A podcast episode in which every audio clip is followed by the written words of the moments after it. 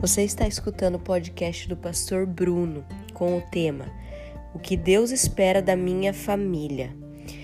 Esteja atento, grandes coisas o Senhor quer falar com você. Deus abençoe.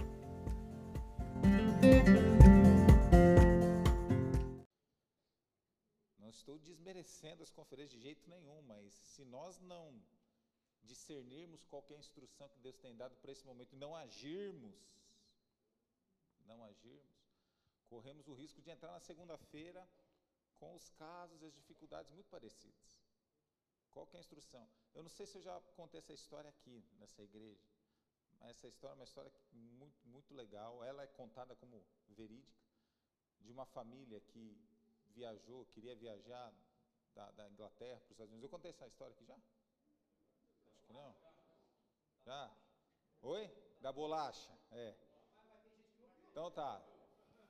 Então finge, quem, quem, quem, quem ouviu, finge que é a primeira vez. E no final vocês vão fazer o quê? Oh, isso. De forma bem espontânea, isso aí. Conta a história de uma família, uns séculos atrás, que eles decidiram sair da Grã-Bretanha, atravessar o Atlântico e vir para a América. E aquele pai de família se esforçou muito, gastou muito dinheiro comprando as passagens.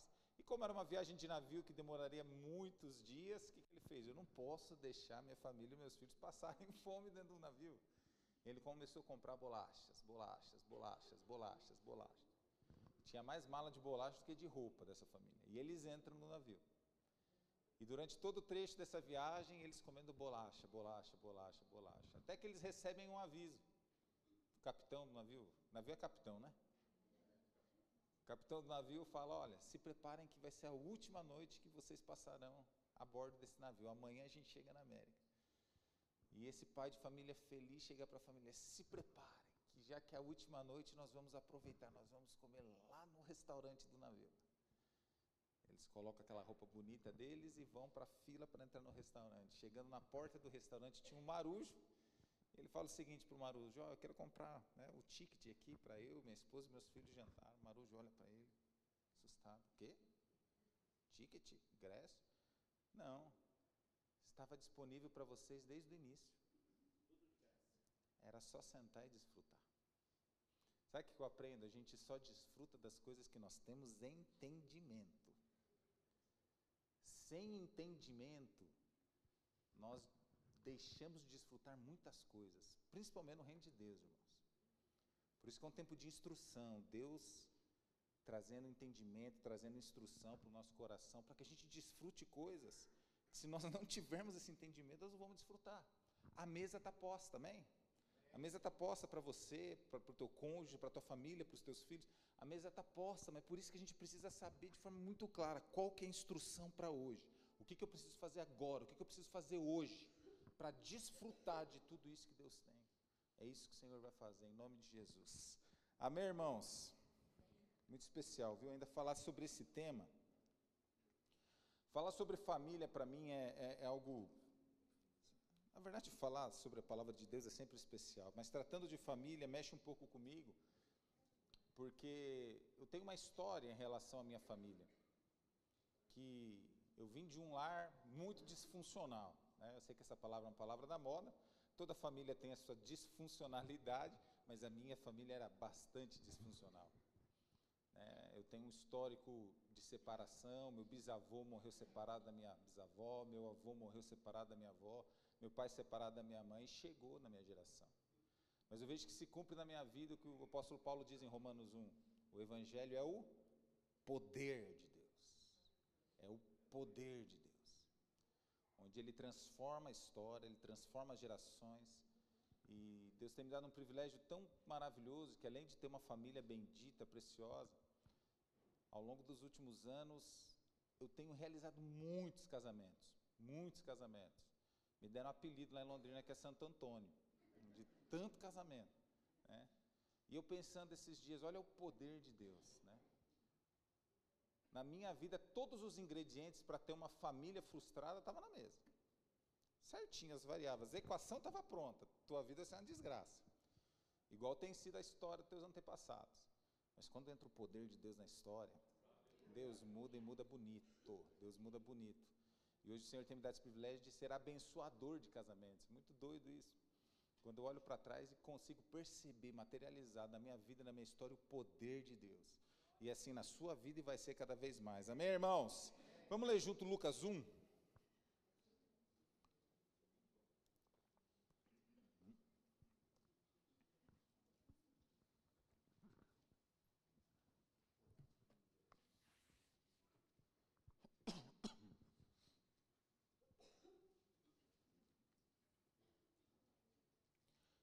Lucas 1, verso 5.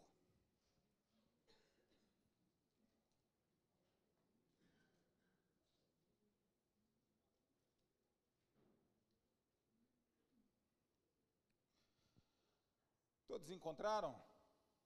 Pedi atenção de vocês nessa hora. Pretendo ser objetivo, rápido.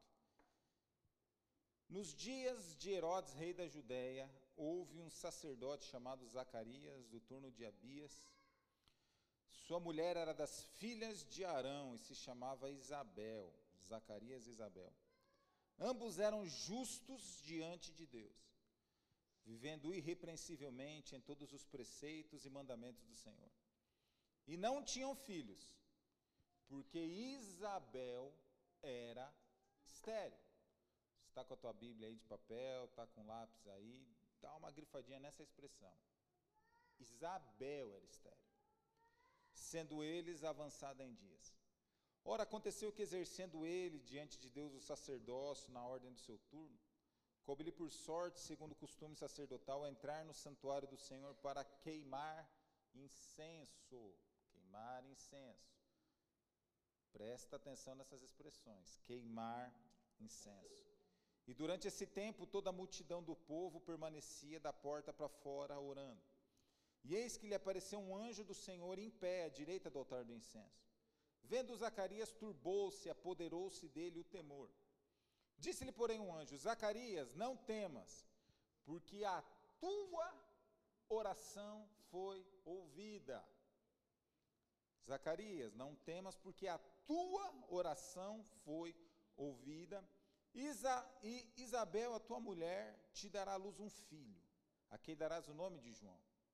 Em ti haverá prazer e alegria, e muitos se regozijarão com o seu nascimento. Pois ele será grande diante do Senhor. Olha essa profecia, irmão. Pois o filho que você vai ter, que você está orando, esperando, vai ser grande diante do Senhor. Não beberá vinho nem bebida forte, e será cheio do Espírito Santo já no ventre materno. A única expressão de um ser humano que foi cheio do Espírito Santo quando feto, João Batista. E continua a profecia: e converterá muito dos filhos de Israel ao Senhor seu Deus, e irá diante do Senhor no espírito e no poder de Elias, para converter o coração dos pais aos filhos, converter os desobedientes à prudência dos justos e habilitar para o Senhor um povo preparado. Vai lá para o verso 23 agora. Sucedeu que, terminados os dias de seu ministério, voltou para casa. Passado esses dias, Isabel, sua mulher, concebeu e ocultou-se por cinco meses, dizendo: Assim me fez o Senhor, contemplando-me, para anular o meu opróbrio, ou anular a minha humilhação, anular a minha vergonha perante os homens. Fala conosco, Senhor, esta tarde. Continue, Senhor, trazendo instruções tão preciosas como tem sido desde ontem à noite, Senhor. Dê-nos coragem, ousadia, um senso de urgência, Senhor, para colocar em prática cada instrução que o Senhor tem nos dado. Cela esse momento agora, Senhor, quebra toda distração tudo que queira roubar o que o Senhor quer ministrar ao nosso coração, me ajuda na comunicação, faz de cada coração aqui, inclusive o meu, terra fértil, Senhor. Tua palavra é poderosa, é o poder de Deus, é o poder. Não há nenhuma circunstância, Senhor, trágica familiar nesta tarde que o evangelho não seja capaz de transformar. Por isso todos nós sejamos ligados em ti, Senhor. Em nome de Jesus. Amém. Estava pensando esses dias. Acho que todos nós temos alguns desejos em relação à nossa família. Todos nós esperamos que Deus realize coisas a favor da nossa família. Todos nós temos projetos e colocamos diante de Deus em relação à nossa família. É óbvio que, com certeza, todos nós oramos para Deus abençoar a nossa família. Clamamos a Deus, Senhor, abençoe meu casamento, meu pai, minha mãe, tios, tias, filhos, desejando, esperando que Deus coloque a mão e intervenha em favor da nossa família. Isso é uma, oração muito genuína, preciosa, vali, valiosa. Só que esses dias eu estava pensando e o Senhor falou: Olha, Bruno, tem algo no meu coração que é mais profundo do que essa oração. Tem algo no meu coração que é, é, é mais intenso do que simplesmente abençoar a sua família. Todos nós queremos famílias abençoadas. E Deus me falava, mas eu quero famílias consagradas. Todos querem famílias abençoadas, mas o Pai quer famílias consagradas. E são duas coisas que não necessariamente se conectam. Nem todas as famílias abençoadas são consagradas. As consagradas, elas são abençoadas. E aqui eu não quero te desencorajar a buscar, orar, clamar para que Deus abençoe a tua história, teu casamento, tua família. Não, continue isso. Mas há algo mais profundo. Há algo que eu acho que queima no coração do Senhor, que são famílias consagradas. Não apenas famílias abençoadas, mas famílias consagradas. E eu pensando nisso, irmãos, eu estava relembrando algumas coisas a respeito do propósito da família. Quando Deus cria a família, quando Deus cria o homem e a mulher no Éden, a gente precisa lembrar que no mundo já existiu o mal. O mal já estava aqui. O mal já estava nesse lugar. De, de repente Deus cria um homem e uma mulher, Deus constitui a família, para a família ser um instrumento de remissão e um instrumento para implantar o governo dele nesta terra. O propósito da nossa família, irmãos, famílias consagradas a Deus, é que a família seja um instrumento de avanço do reino de Deus nesta terra. Mais do que apenas termos famílias abençoadas, eu e você precisamos, através do Espírito, termos no nosso coração que a nossa família, ela é uma arma de guerra.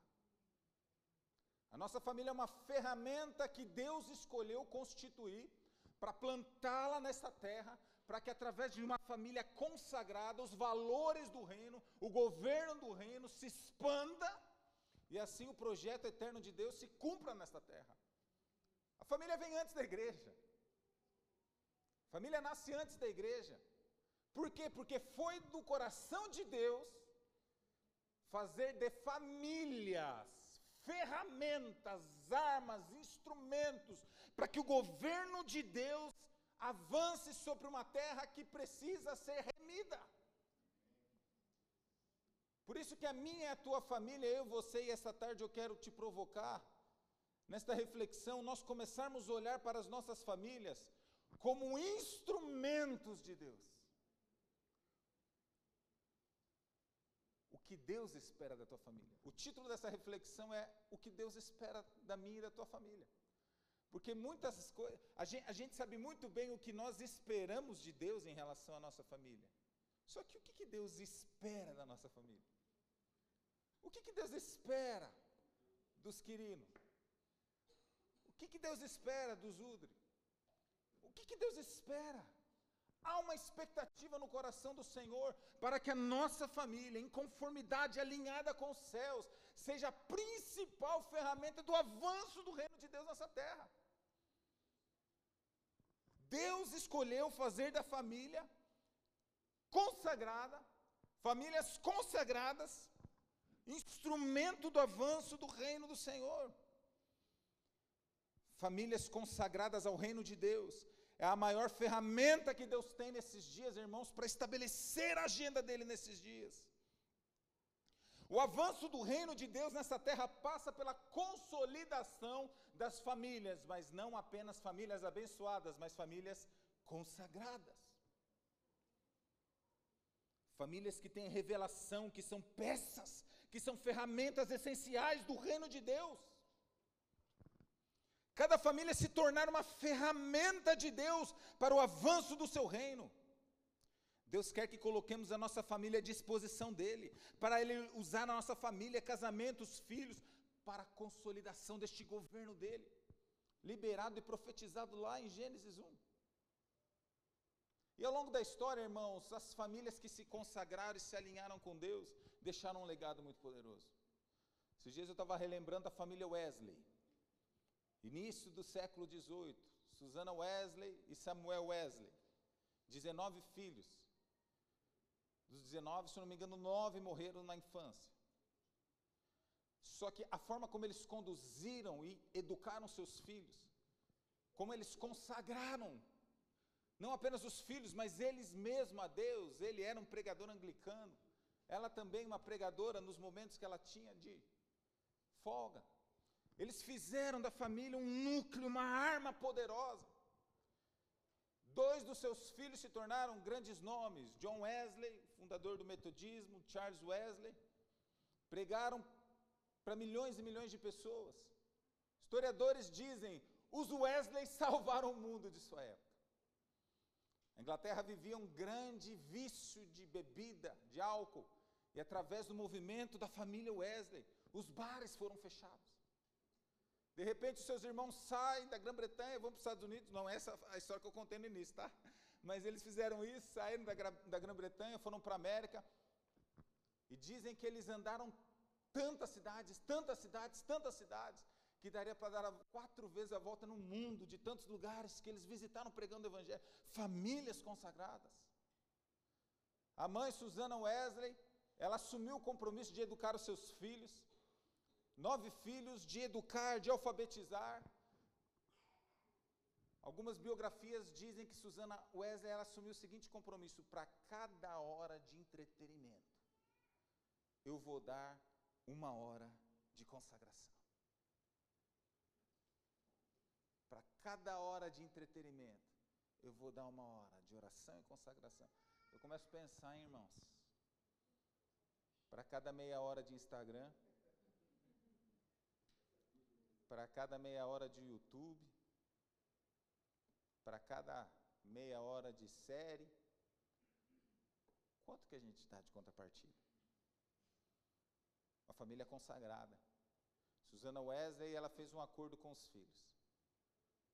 E o acordo era o seguinte: para cumprir esse voto, ela combinou o seguinte com os filhos: Todas as vezes que vocês me verem com um véu na cabeça dentro de casa, não me interrompa. Só se for caso de vida ou morte. Porque é um tempo de consagração. Uma família consagrada. Uma família consagrada que foi instrumento poderoso de Deus nos dias dele. Por isso, irmãos, que o que eu quero nesse, nessa tarde, que também é uma ministração para a minha vida, é eu alinhar, e também você, o senso de propósito em relação à nossa família. A nossa família não diz respeito apenas o que nós esperamos que Deus faça na nossa família, mas diz respeito ao que Deus espera da nossa família. O que Deus espera da tua família. O que Deus espera do teu casamento, dos teus filhos. Necessário nesses dias a restauração do propósito familiar. Por isso Deus nos conectou à pessoa que nós nos casamos.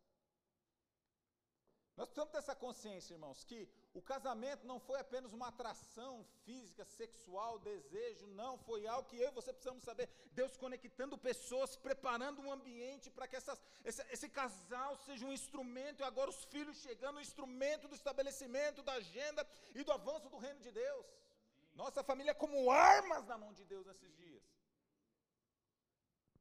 A família não é apenas para nos sentirmos bem. A família não é apenas para nos sentirmos amados, protegidos, cuidados. Sim, tudo isso faz parte. Não, tudo isso é muito bom, mas é um propósito que está no coração de Deus. Que Deus faz, faz fazer da nossa família um instrumento do avanço do reino dele nesses dias. Precisamos olhar para as nossas famílias como um instrumento de Deus, uma arma de Deus, uma ferramenta de Deus. Deus quer te abençoar, quer abençoar a tua família? Claro que Ele quer. Mas são dias que o coração do Senhor está gritando: Eu quero famílias consagradas. Consagradas. Muitos só querem ter uma família abençoada. Muitos querem ter uma família abençoada, isso não é mal. mas precisamos buscar ter uma família consagrada para espalhar o reino de Deus e avançar o reino de Deus. Muitos só se preocupam em ter uma família abençoada financeiramente, em dar um bom futuro profissional para os filhos, em prepararem para, para ser os bons cidadãos. Isso, isso não é um problema, mas existe algo mais profundo. Consagrá-los. Precisamos nos preocupar em preparar a nossa família como uma arma de Deus, uma ferramenta de Deus. O que você espera do teu casamento? O que você espera para os teus filhos? O que você espera dele, deles? Escutei algo uma vez, eu, eu fiquei chocado e confesso que ainda não cheguei nem perto de fazer essa oração que esse pastor fez. Paul Washer é um pastor reformado, ele conta a história que certa vez o filho dele chegou para conversar com ele, pai, decidi o que eu quero fazer da vida. Pois não, filho, o que você quer fazer? Eu quero ser missionário. Quero gastar minha vida no, com o reino de Deus. E para os quatro cantos da terra. Paul Washer, com os olhos cheios de lágrimas, pegou nas mãos do filho dele e falou: Eu te abençoo. Mas eu te abençoo para você ir para os piores lugares. Eu te abençoo para você ir naqueles lugares onde os cristãos são perseguidos. Eu te abençoo para você ganhar pessoas que ninguém tem coragem de falar com elas. E se você morrer, eu vou honrar eu confesso. Eu não consegui falar isso para os meus filhos ainda. Mas é uma revelação, irmãos, que os nossos filhos, se nós zelarmos pelo chamado deles, serão armas poderosas nas mãos do Senhor. Famílias consagradas. O Senhor quer muito mais do que abençoar a minha e a tua família. A questão é o que, que Ele espera da minha e da tua família. Essa tarde que eu quero deixar para o meu e teu coração essa provocação. O que, que Ele espera da nossa família? Porque é muito gostoso pregar o que nós esperamos de Deus para a nossa família, mas eu e você precisamos refletir o que Deus espera da nossa família. O que nós esperamos para o nosso casamento. Muitos querem uma família abençoada, mas Deus procura famílias consagradas. Muitos querem famílias abençoadas, mas Deus procura famílias consagradas. Apenas famílias consagradas cumprirão o propósito de serem instrumentos do reino de Deus nessa terra. Outro exemplo que a gente pode falar claramente é do conhecimento de muitos aqui: Mariano de Castro e Ema de Castro. Uma família consagrada. Quantas igrejas abertas a partir da consagração dessa família? Quantas pessoas alcançadas a partir da consagração dessa família? Se você está sentado aqui hoje, você está desfrutando da consagração de um casal. Olha onde chega. Olha onde chega o poder de uma família consagrada. Olha onde chega, vai muito mais longe do que uma família abençoada, uma família consagrada. E é por isso, irmãos, que a família é tão atacada. É por isso que a família é tão. O, o sistema maligno, o engendro do diabo, para atacar a família, porque não é apenas separar pessoas, mas é desfazer instrumentos do reino de Deus nessa terra. Quando a gente fala de teologia gay, essas coisas, é um ataque contra a família, para que eu e você percamos esse prisma de que nossa família é um instrumento do Senhor. A gente começa a entender porque é tão ofensivo o ataque contra a família. É teologia gay, é hoje um discurso de solteirice. Muitos falando, né? Não, eu prefiro ficar sozinho. Muitos, muitos casais se recusando a ter filhos. E com aquela boa desculpa, os dias são difíceis. E de repente a gente começa a imaginar que faz uma comparação simples. O islamismo crescendo a galope, porque a natalidade entre os muçulmanos é quatro, cinco filhos. E os cristãos, às vezes, discutindo se vai ter filho ou se não vai ter filho. Um ataque contra a família. O cuidado do pet hoje, né? Famílias que não querem, não querem ter filho, quer ter animal. Irmão, o Senhor espera da minha vida, da tua vida, uma consagração em relação à nossa família, para fincar guerreiros nesta terra. Tenha filho se você pode. Consagre-os ao Senhor. Faça deles flechas. A Bíblia fala que os nossos filhos são flechas, eles não são suspiros, eles não são boneco de neve, eles são flechas, armas. A consagrar. E às vezes, até dentro da igreja, a gente escuta alguns discursos contra o casamento. Tem uma coisa assim que eu faço questão, irmãos, de falar. Em todo casamento que eu tenho o privilégio de ministrar, é honrar o casamento, exaltar o casamento. Eu sei que às vezes tem discurso e realmente a vida dois tem os, os seus desafios. É óbvio que tem. É óbvio que tem. Mas às vezes é, a gente enfatiza tanto a dificuldade a dois, tanto a dificuldade a dois, tanto a dificuldade a dois, que a gente esquece de lembrar das promessas e da maravilha que é o casamento a dois debaixo da bênção de Deus. Casamento é uma bênção, maravilhoso.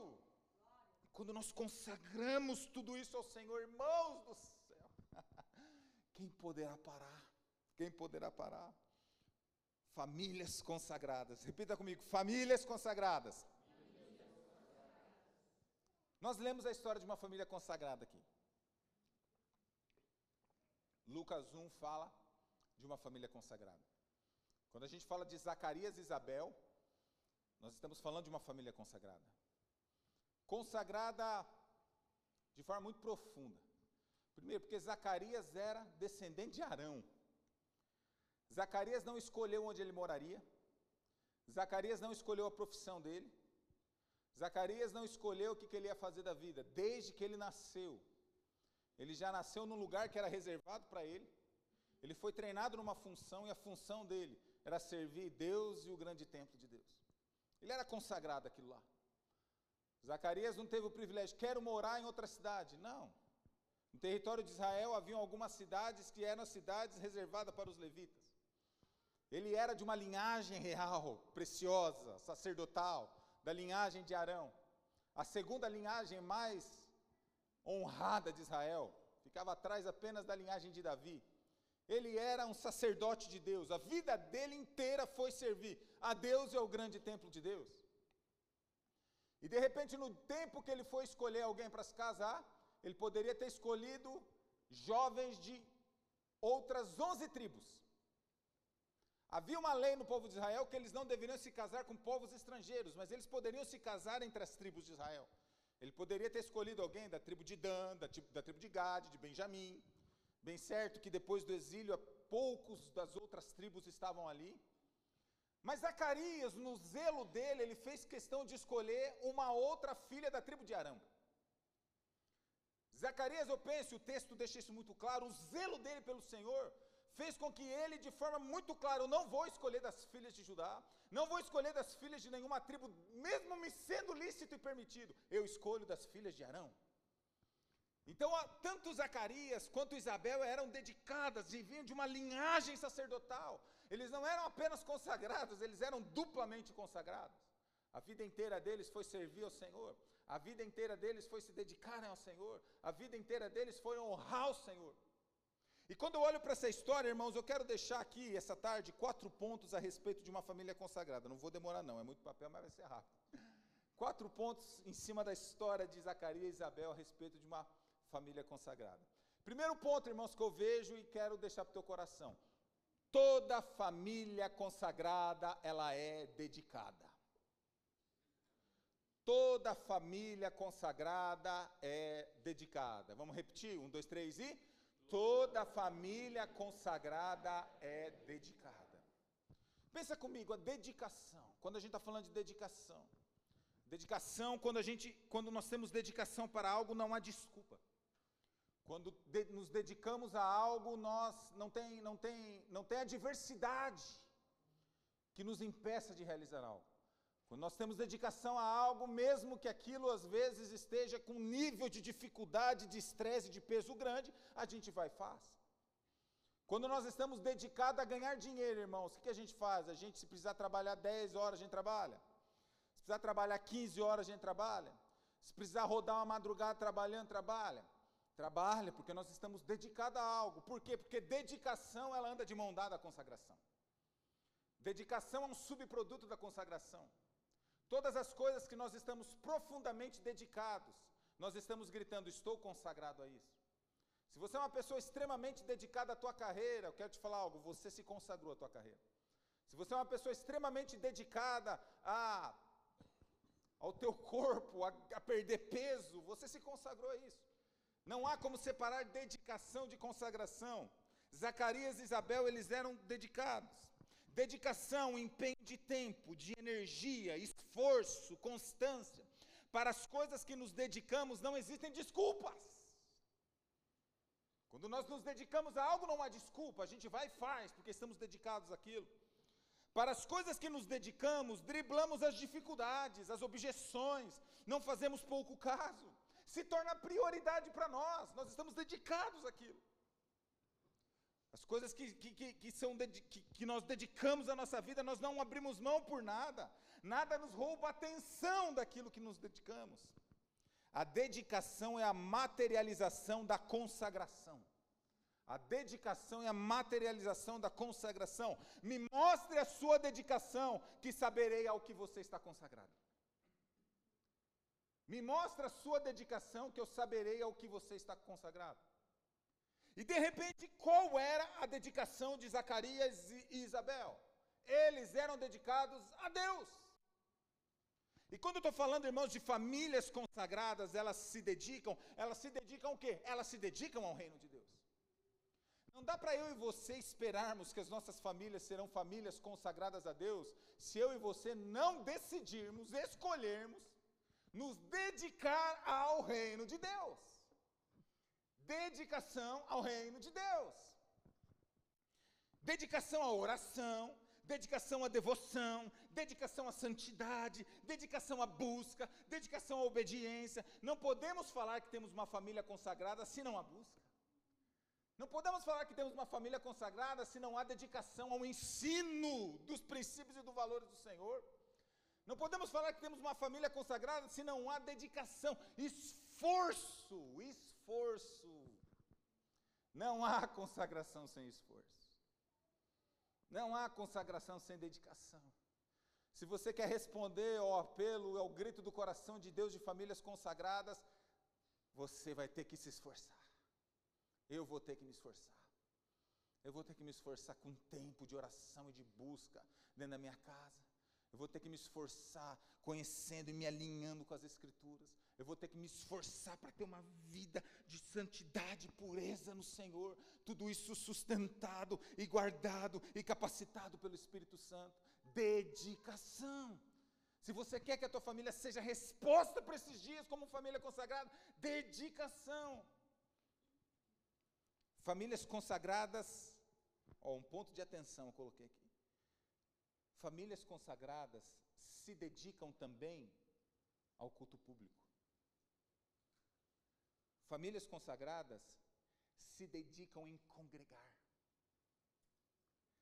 Famílias consagradas se interessam pela casa de Deus. Famílias consagradas se interessam pela igreja do Senhor. Famílias consagradas se interessam pela casa de Deus, pelos serviços necessários dentro da casa de Deus. Famílias consagradas investem financeiramente na casa de Deus. Eu fui chamado esses dias atrás para pregar numa reunião de, de pastores em Londrina. E também não é novidade que se tem uma coisa que é um pouco difícil, às vezes, é unir pastores de denominações diferentes, né, pastor? Facinho, né? Só lá em São Paulo que é, é difícil, né? Em Londrina, que é, né? E eu buscando, Senhor, Senhor, eu, eu preciso de uma direção para falar para esse povo. E Deus me deu um, um, texto, você não vai abrir, eu vou citando aqui rápido. Eu me lembrei de Ageu 2,9. A promessa: a glória da segunda casa será maior do que a primeira. E me chamou a atenção essa palavra maior. Maior, mas glória maior. Se tem a glória maior, quer dizer que existe a glória menor. Então existem intensidades diferentes da manifestação da glória de Deus, de acordo com o alinhamento que a gente faz. Nos últimos anos, irmãos, foi muito pregado e a pandemia potencializou isso nas alturas, o lugar secreto. Foram pregações, músicas, nome de retiro, lugar secreto. algo enfatizando o poder do lugar secreto e a medida do lugar secreto. E está certo. Existe uma glória, existe uma medida do lugar secreto. Mateus 6,6 fala, né? Vai orar, entra na tua casa, fecha a porta, e o Deus que te vê em secreto te recompensará. Existe uma recompensa para o secreto. Existe uma medida de Deus, da glória de Deus, que só atinge, só, só acessa quem vai para o secreto. Agora quero te falar algo: existe uma outra medida de Deus, que está reservada para o público. Bill Johnson fala um negócio muito doido. Ele fala o seguinte: tem porções da glória de Deus que elas são valiosas demais para Deus derramar no privado. Tem porções da glória de Deus que são preciosas demais para Deus derramar no secreto. Deus quer derramar? Quer. Mas onde Ele vai derramar? Na congregação, no culto público. Pastor, você está desestimulando o secreto? De jeito nenhum, irmão. Todos nós precisamos frequentar o secreto, dia sim, dia também. Existe uma medida de Deus, da glória de Deus, que só acessa quem está no secreto. Mas existe uma outra medida da glória de Deus, do favor de Deus, que só acessa quem está no culto público.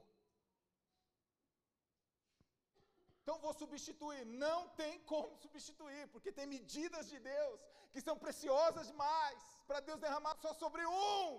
Deus está falando, eu quero derramar sobre você, meu irmão, mas vai ser lá, na tua igreja, junto com aquele irmão que às vezes você não gosta, do ladinho dele. Famílias consagradas, irmãos, são famílias que queimam no secreto, que amam a Deus no secreto, que buscam a Deus no secreto, que se dedicam a Deus no secreto, mas que também se dedicam no público. Daí a questão é: qual a nossa fome e sede pela glória de Deus? Muitos vão para o secreto e estão satisfeitos com o secreto. Ok. Mas existe uma outra medida que não vai ser derramada no secreto. E se tem fome, se tem sede por mais de quem quer mais de Deus? Quem quer mais de Deus? Irmão, eu quero mais de Deus. E se Deus começa a me instruir, vai ali que você vai ter uma porção, eu vou lá, pego. Mas Deus está falando, tem mais um pouquinho, vai ali, eu vou lá em outro lugar. Quem tem fome, vai onde tem. Por isso que famílias consagradas, elas vão queimar no secreto, vão se dedicar no secreto, mas elas também vão se dedicar no público. Quer ter uma família consagrada, irmãos? O pastor Marcos falava hoje de manhã, consagra o teu domingo, consagra o dia do culto, traz tua família, celebra junto. Pastor, mas eu tenho internet. Não, é igual e nunca vai ser. Há uma medida de Deus que está reservada para o público. Por isso que famílias consagradas, elas vão entrar em Deus no secreto, vão consumir, vão receber de Deus, vão ser consumidas pela glória de Deus no secreto, mas elas também vão vir para o público e receber o que tem do público.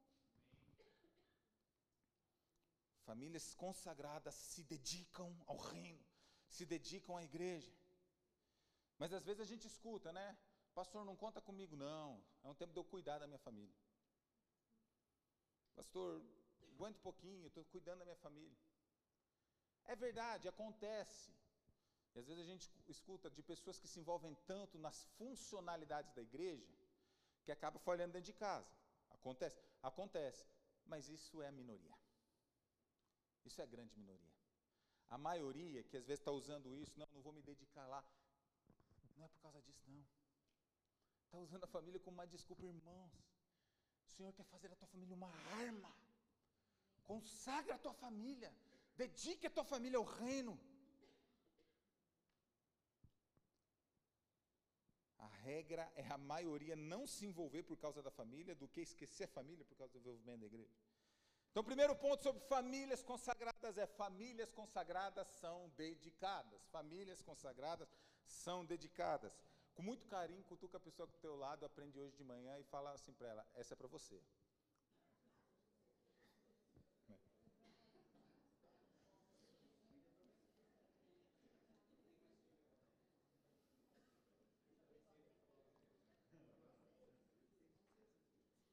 Segundo ponto, irmãos. Famílias consagradas também passam por problemas. Famílias consagradas também passam por problemas. A gente olha para essa história e, e, às vezes fica até encabulado. Como é que pode uma família tão consagrada passar por uma situação tão terrível? Às vezes a gente esquece do que Jesus falou, né, em João 16, 33, vocês no mundo, vocês vão ter aflições. Tem muitas aflições, irmãos, que a gente passa por semeadura nossa.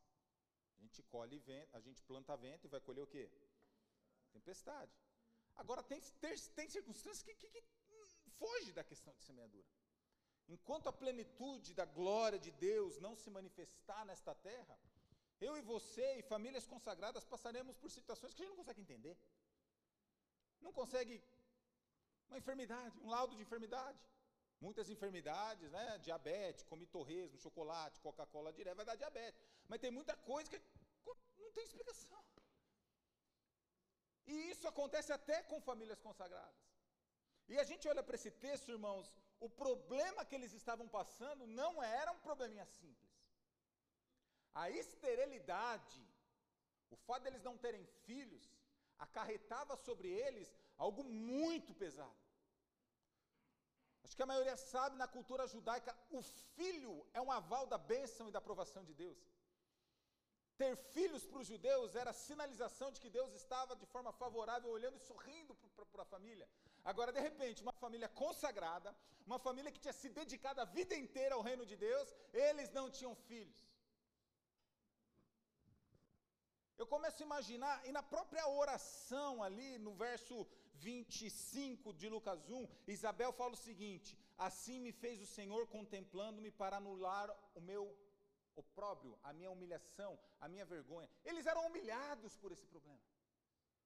Eles eram perseguidos por esse problema. Eu imagino fofocas acontecendo, talvez, nas cidades das, da região montanhosa da Judéia onde eles moravam. Ih, Zacarias e Isabel é só fachada. Deve ter pecado escondido aí. Não tem filho? E eu acho que eles deviam até ser retirados da escala sacerdotal. Algum problema deve ter nessa família. Já são velhos e não têm filhos. Então era um problema muito sério. Uma família consagrada que estava debaixo de um problema muito sério. Agora nós lemos, irmãos, e eu pedi para enfatizar, o verso 7 diz a origem do problema. Não tinham filhos porque Isabel era estéril. O problema, o núcleo, a origem do problema estava no ventre de Isabel.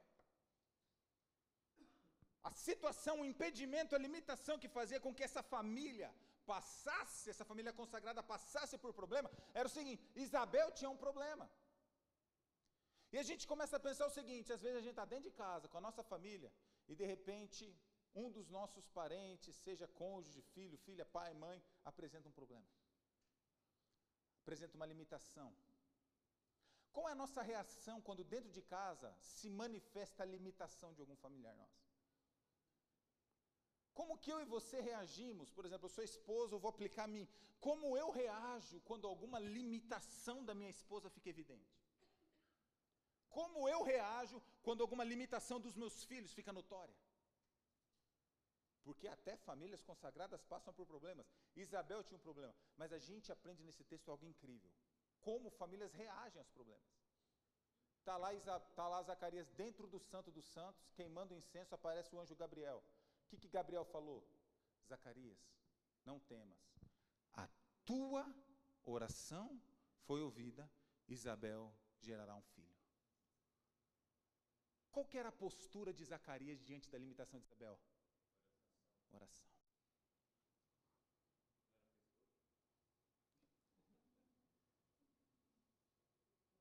Qual era a postura? Isa... Zacarias, o que, que ele fez? ele assumiu a responsabilidade espiritual para lutar em favor da limitação da sua esposa. Eu começo a pensar, irmãos, o que é mais fácil quando algum parente nós, dentro de casa da nossa família, está com uma limitação? Nós quebramos por tua causa. Nosso filho é desse jeito, por tua causa. Eu sou assim, pai e mãe, porque lá atrás você fez isso, isso, aquilo.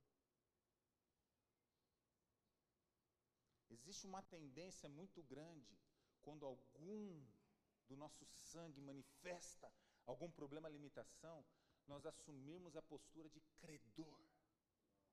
Quebramos por tua causa, perdemos o carro por tua causa, falimos por tua causa, nossos filhos estão assim por tua causa, eu estou doente assim por tua causa. Um cobrando do outro, um cobrando do outro. E de repente eu olho para Zacarias. E Zacarias, diante da limitação da, tua, da esposa dele, ele assume uma responsabilidade de ser o principal intercessor pela limitação da família e da esposa dele.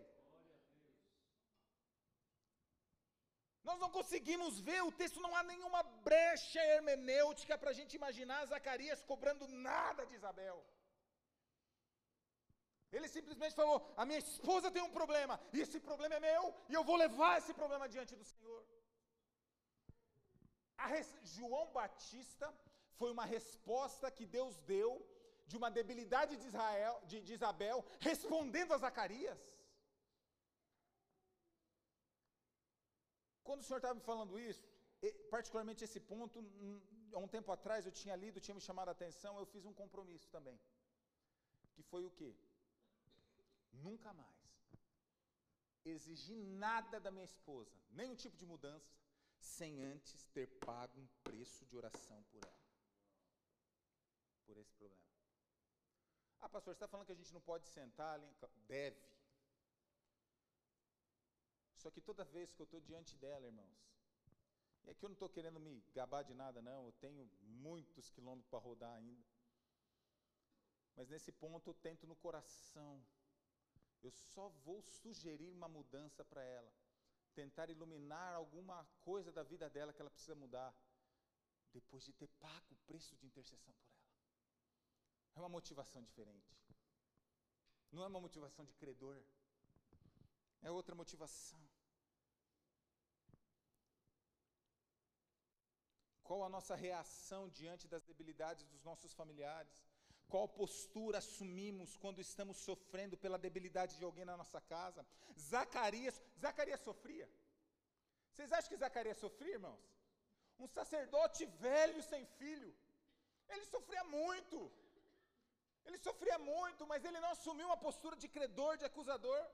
Zacarias sofria por algo que estava em sua esposa, e a sua postura foi assumir a responsabilidade de ser o principal intercessor pela debilidade dela. Muitos, quando alguém dentro de casa tem debilidades, assumem postura de credores, reclamam, cobram, jogam na cara, acusam o tempo todo. Postura de credor, só cobra, só acusa, só aponta o problema. Zacarias foi totalmente diferente, ele assumiu a responsabilidade pela limitação da sua esposa. Eu sei que todos nós aqui, irmãos, a gente sabe que tem coisas no nosso cônjuge, nos nossos filhos, pai e mãe, que a gente quer ver mudar. A questão é o tamanho do investimento que nós estamos fazendo no reino espiritual para que isso mude. Ele pagou preço pela limitação da sua esposa, se envolveu. E a resposta veio rápido. Não, eles eram velhos. Zacarias ficou décadas, décadas pagando preço por Isabel. Décadas. Famílias consagradas, quando passam por dificuldade, se unem para se ajudar, para interceder um pelo outro. Famílias consagradas, irmãos, há credor dentro de família consagrada. Dentro de família consagrada não há credor, dentro de família consagrada há devedor. Devedor. O apóstolo Paulo diz um negócio muito doido em Romanos 1, 14. Pois eu sou devedor tanto a gregos quanto a bárbaros. Você para para pensar, devedor? O que Paulo devia para esses caras? Não devia nada. Mas a questão, irmãos, quando nós somos habitação do Espírito Santo, nós olhamos para as pessoas com um olhar diferente. Nós não olhamos para as pessoas cobrando delas, você tem que me dar, você tem que me dar, você tem que fazer. Não, o que eu posso fazer? Eu posso fazer mais por você, porque essa é uma postura de devedor. Quando devemos algo para alguém, olha, olha, me perdoa, tem alguma coisa que eu posso fazer para te ajudar? É, essa é uma postura de serviço, de amor, de acolhimento, de proteção, não de credor. Famílias consagradas não há credores, família consagrada é devedor. Todo mundo é devedor de todo mundo dentro de família consagrada. Todo mundo está carregando o piano do outro, todo mundo está servindo o outro, todo mundo está ajudando o outro. Todo mundo está pagando um preço espiritual em favor do outro. Quando temos uma postura de devedor, a nossa relação é diferente. Famílias consagradas também passam por problemas. Então, primeiro ponto, irmãos, famílias consagradas são dedicadas. Segundo, famílias consagradas também passam por problemas. E a ter terceiro ponto é famílias consagradas são incubadores de profetas. Famílias consagradas são incubadores de profetas. Olha a profecia que Zacarias e Isabel recebeu. Olha a profecia, ó, vocês vão receber um filho, mas não vai ser qualquer um. Vocês vão receber um cara que vai ser, vai ser, vai ser histórico. O que ele vai carregar vai ser muito poderoso, muito intenso. Pensa comigo, a expressão ele será cheio do Espírito Santo no ventre da mãe. Pensa comigo na expressão ele será grande aos olhos de Deus. Olha, olha, olha o peso da profecia que estava sobre João Batista. Olha a profundidade, a extensão do que Deus falou que, falaria, que faria na vida desta criança. Mas de repente a gente olha, irmãos, para esta promessa bendita desse profeta João Batista, e a gente começa a pensar o seguinte: que Deus prometeu João Batista, prometeu tudo isso para João Batista, mas Deus deixou uma responsabilidade absurda sobre Zacarias e Isabel a responsabilidade por zelar pelo chamado profético de João Batista estava sobre Zacarias e Isabel. Hoje estava falando, Deus tem um plano gigantesco para o teu filho, mas para que isso aconteça, vocês vão ter que cuidar. Vocês vão ter que zelar. A coisa vai ser diferente. Eles não vão beber, ele não vai beber vinho nem bebida alcoólica. Sabe o que, eu aprendo, irmãos? O chamado profético na vida dos nossos filhos passa pelo meu e pelo meu e pelo teu zelo, pelo chamado profético na vida deles. Não espere que meu, os meus filhos, os teus filhos amem e digam sim para o chamado profético de Deus para a vida deles, se eles não verem nós, nós zelarmos pelo chamado profético da vida deles. Eu começo a imaginar João Batista crescendo, querendo sair com os talmidinzinhos da região da Judéia. Papai vai ter um churrasquinho lá, da turma dos talmidins. Posso ir lá? Você não vai. Por que, papai? Todo mundo vai. Você é profeta. Há um chamado de Deus sobre a tua vida, eu vou zelar por ele. Até o dia que você começar a zelar por ele. A responsabilidade do chamado profético de João Batista estava sobre Zacarias e Isabel. Isso é que eu aprendo: famílias consagradas são incubadoras de profeta. Mas para que isso aconteça, os pais precisam assumir a responsabilidade do chamado filho. O cumprimento do propósito de Deus na vida de João Batista estava conectado, presta atenção nisso, ao cumprimento de algumas exigências relativas ao seu chamado, e essa responsabilidade estava sobre Zacarias e Isabel.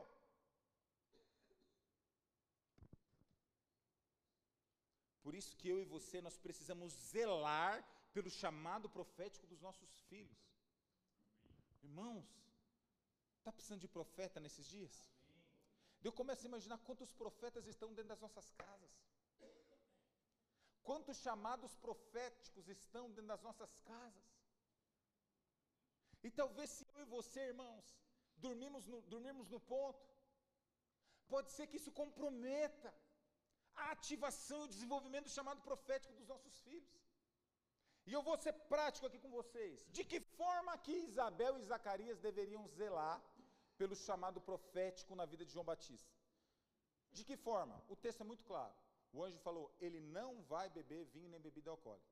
Sabe uma forma que eu e você precisamos fazer para proteger o chamado profético na vida dos nossos filhos? Aprender a dizer não. Aprender a dizer não. Papai, todos os talmidinhos lá, vai. Não. Papai, vai ter a festa da faculdade. um chamado de Deus na sua vida. Papai, estou querendo entrar na atlética da faculdade. Não, filho. Tem um chamado de Deus na sua vida. Sabe que eu percebo hoje, irmãos? Um espírito de permissividade absurdo com muitos pais. Hoje tudo pode. Não tem problema. Ah, vai ter o show lá do sertanejo tal, tal, tal. Pode ir. Ah, vai ter, eu vou no barzinho, pode ir. Um espírito de permissividade que tem abortado profetas. Que tem abortado profetas. Eu estou falando de coisas que são coisas reais que eu acabo tratando com o rebanho lá. Garota, garota com 15 anos quer namorar e o pai deixa. Não fala não. Não quer namorar. Não, você não vai. Porque pode. Não tem problema. Nada a ver. Zacarias e Isabel, principal, o principal instrumento para zelar pelo chamado profético de João Batista eram três letrinhas: N, A, O. Não, você não vai fazer. Enquanto, você, enquanto eu tiver essa responsabilidade sobre você, eu vou zelar pelo teu chamado profético. Mas esse espírito de permissividade tem assolado famílias. Pais que permitem tudo em relação aos filhos. Permitem namorar cedo, permitem dormir na casa do namorado ou namorada, permitem sair para em barzinhos, permitem para ir em festas onde vai ter álcool e tantas outras coisas. Pais que permitem que filhos frequentem atlético. Eu estou falando de atlético porque é um problema que a gente tem lá. Muita universidade lá, e assim, a estatística é aterrorizante. Filho de crente entra na faculdade, a gente já sabe, né? Um monte de gente desvia, né? E de repente, além de na faculdade, que já é um ambiente hostil, vai para atlética. Olha, me perdoa se você faz parte de alguma, já fez. Eu preciso conhecer uma atlética de universidade que não é instrumento do diabo. Se você tiver, eu te, eu, eu te peço, me, me aborda no final do culto, me ensina, me mostra. Porque todas que eu conheci é instrumento do diabo. Ah, não, não tem problema, filho, pode ir. Isso não faz mal. Secularidade, mundanismo dentro das casas. Às vezes a gente dá pedrada na igreja, né? A igreja está ficando mundana, a igreja está ficando secular. Não, não é igreja, não. São, são as famílias. São as famílias. E esse espírito de secularidade, de permissividade, tem feito que, que muitos profetas sejam abortados no seu chamado profético.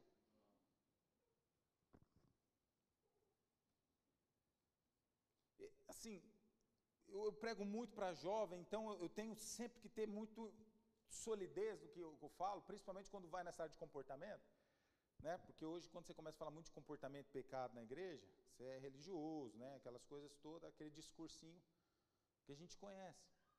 Mas até questão de música secular. Eu estava atendendo, tô, estamos atendendo em um casal, eu, eu conto testemunho, eu já pedi para eles, é óbvio que está em sigilo o nome, mas o, um jovem casal, casados, e o, e, o, e, o, e o jovem, um homem, com uma escravidão terrível de pornografia, que a gente está falando hoje. Terrível. E de a gente conversando, ele tentando se livrar dessas amarras tão diabólicas.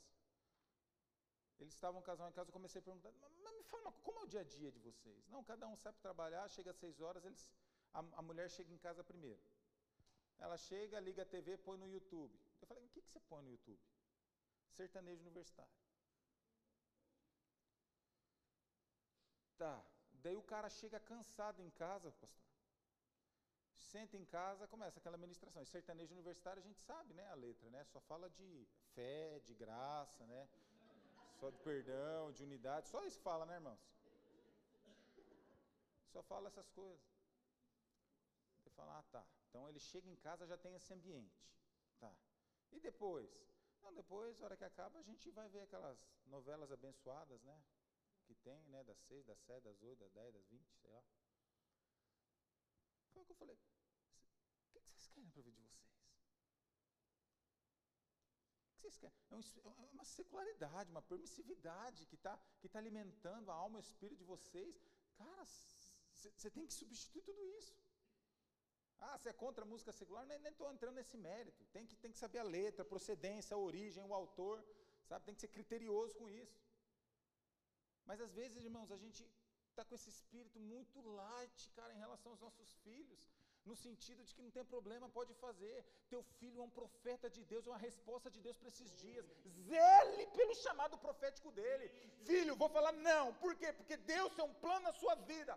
Papai, mas todo mundo vai no barzinho, você não vai, porque você é escolhido de Deus. Amém.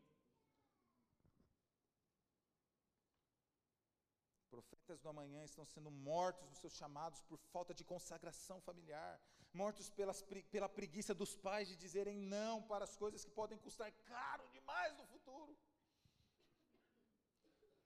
Chamados proféticos sendo destruídos dentro das casas por falta de zelo dos pais em relação ao chamado dos filhos. Pais consagrados dizem não para os seus filhos. Eles podem até errar. E eu sei que eu tenho uma tendência de errar. Eu, Bruno, como pai, nesse sentido. Às vezes de endurecer mais do que posso. Mas graças a Deus tem minha esposa, tem minha sogra e minha mãe. Para equilibrar. Mas se for para errar, eu vou orar. Estou orando para não errar. Mas se for para errar, eu vou errar pelo excesso.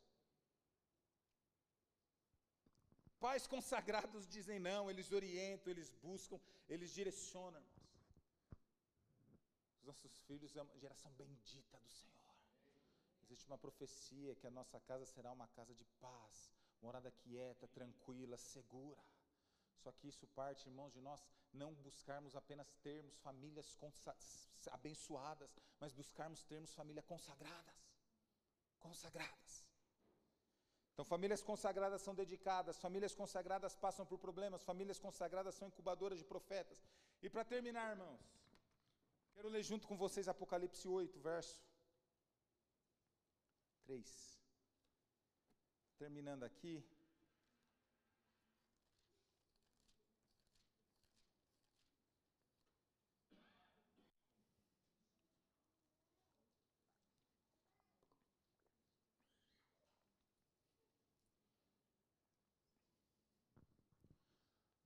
Apocalipse 8,3 diz o seguinte: Veio outro anjo e ficou em pé junto ao altar com um incensário de ouro. Presta atenção nisso. E foi-lhe dado muito incenso para oferecê-lo com as orações de todos os santos sobre o altar de ouro que se acha diante do trono. E da mão do anjo subiu a presença de Deus a fumaça do incenso, com as orações dos santos. E o anjo, olha isso, o anjo tomou o incensário, encheu-o de fogo do altar e o atirou à terra e houve trovões, vozes, relâmpagos e terremotos. O que Zacarias fazia naquele dia, irmãos, era uma cerimônia chamada incensação. Queimar incenso diante do altar e da presença de Deus. Tal cerimônia, irmãos, não foi inaugurada pelos homens. É algo que já acontece na eternidade, há várias eternidades. O incenso está sendo queimado diante de Deus. Mas quando eu vejo essa figura, Zacarias, e essa figura aqui diante do altar de Deus, sabe que começo a imaginar profeticamente, irmãos? Que cada família consagrada, quando de fato se alinha com o Senhor e não quer apenas ser uma família abençoada, mas consagrada, ela se coloca diante do Senhor, diante do altar do Senhor, com um incensário na mão. Quando nós nos consagramos como família, irmão, sabe o que acontece? Espiritualmente, nós somos colocados num lugar diante do trono de Deus com um incensário na mão e muito incenso começa a ser queimado. Daí você para para pensar, mas o que, que significa o incenso? Incenso significa muitas coisas, dentre uma delas é influência. Influência. Eu penso, irmãos, que nós viveremos dias que, quando as famílias se consagrarem ao Senhor, algo espiritual vai, ser, vai começar a acontecer. Deus vai começar a derramar incenso vai encher um incensário. E essas, essas, famílias vão começar a aumentar a sua influência. Aumentar a sua influência. Eu creio num avivamento que não vem de pregadores. Eu creio num avivamento que não vem de cantores. Eu creio num avivamento que vem de famílias.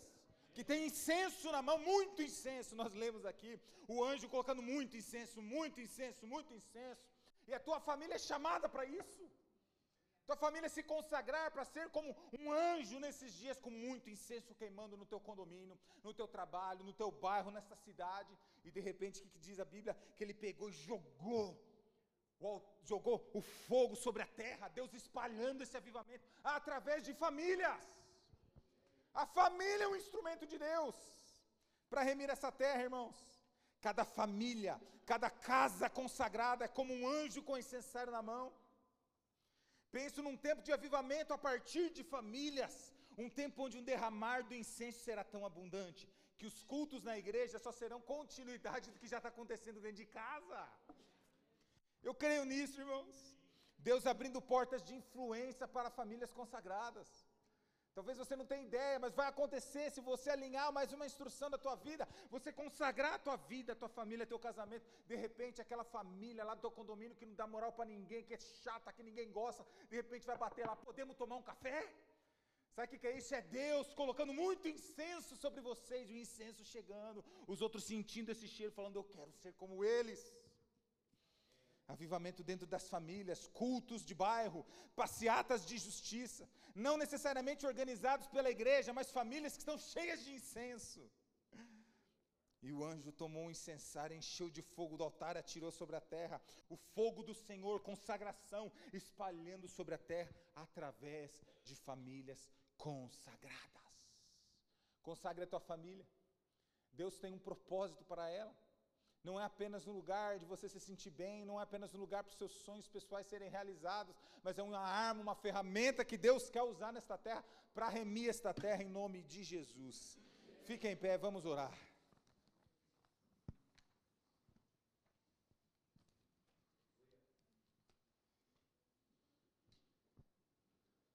Pega na mão da pessoa aí, da tua família que está perto de você.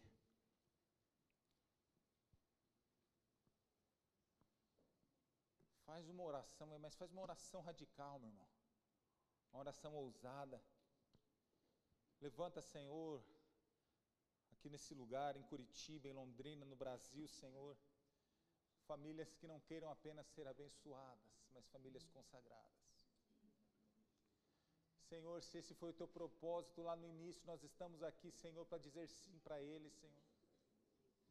Senhor, todos os obstáculos, Pai, muitas vezes nossa preguiça, nossa falta de disposição, nós confessamos esta tarde e clamamos que o Teu Espírito, Senhor, levante-nos em glória e favor nesta tarde, Senhor, nos alinhando com o Senhor. Nós queremos nos consagrar ao Senhor, consagrar nosso casamento, os nossos filhos, nossos pais, Senhor. Eis-nos aqui, encha-nos desse incenso, encha-nos com este incenso, Senhor encha-nos com esse incenso, enche-nos com este fogo, Senhor.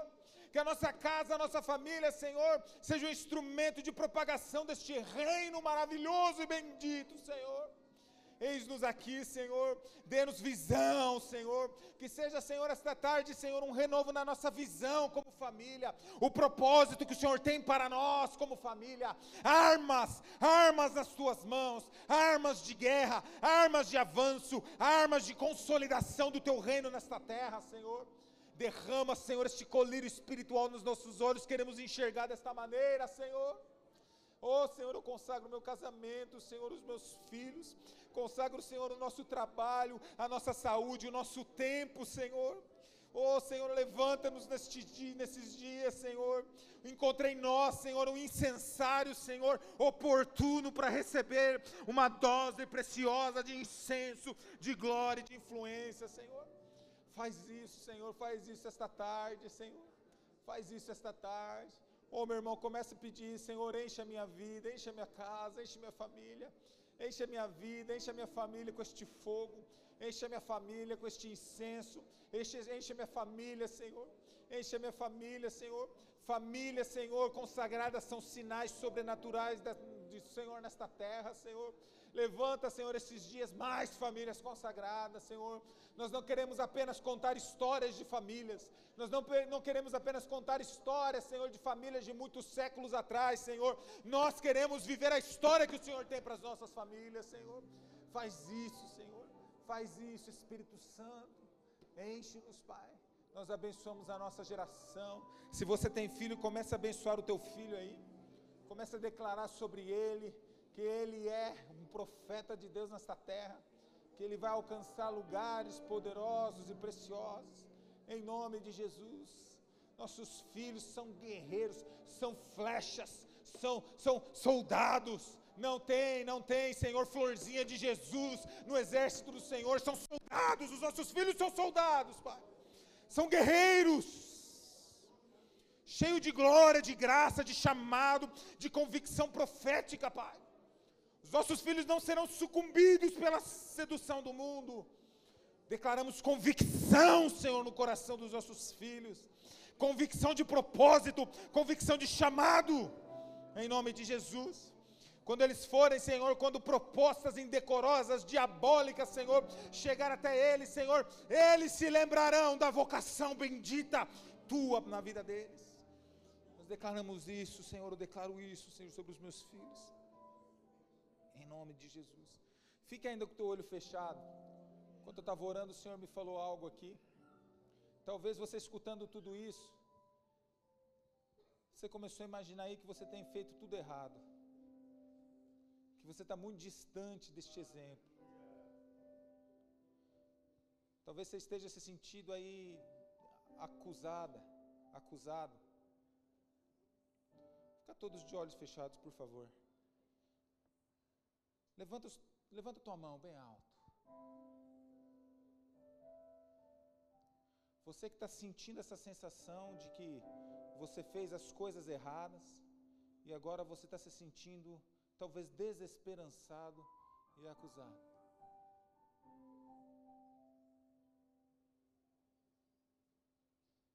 Assim diz o Senhor, pela tua coragem, eu derramo sobre a tua vida agora uma porção de incenso. Eu declaro sobre a tua vida que o que foi roubado pelo devorador não se compara ao que você vai viver na tua família. Eu declaro que essa acusação agora, no nome de Jesus, começa a se tornar esperança. Esperança. Vocês viverão uma família consagrada, independente da história que os trouxe aqui. Mesmo que você tenha errado 100%, a partir de hoje, diz o Senhor, o teu alinhamento vai acelerar o tempo na vida de todos os teus familiares. Cadeias quebradas em nome de Jesus. Ainda há tempo e vocês viverão esta realidade de famílias consagradas em nome de Jesus. Não há acusação, esperança a glória do segundo tempo vai ser maior do que da primeira. Em nome de Jesus, toma posse disso, meu irmão. Toma posse disso, meu irmão.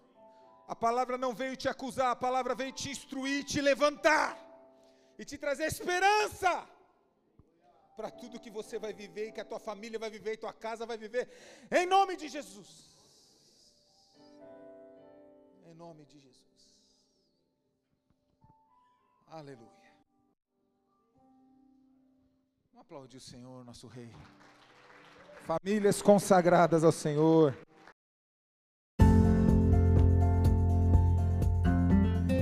Chegamos ao fim de mais uma ministração. Você foi abençoado? Foi edificado? Por favor, nos ajude, compartilhe essa ministração nas redes sociais. Bruno Udre. Deus abençoe e até mais.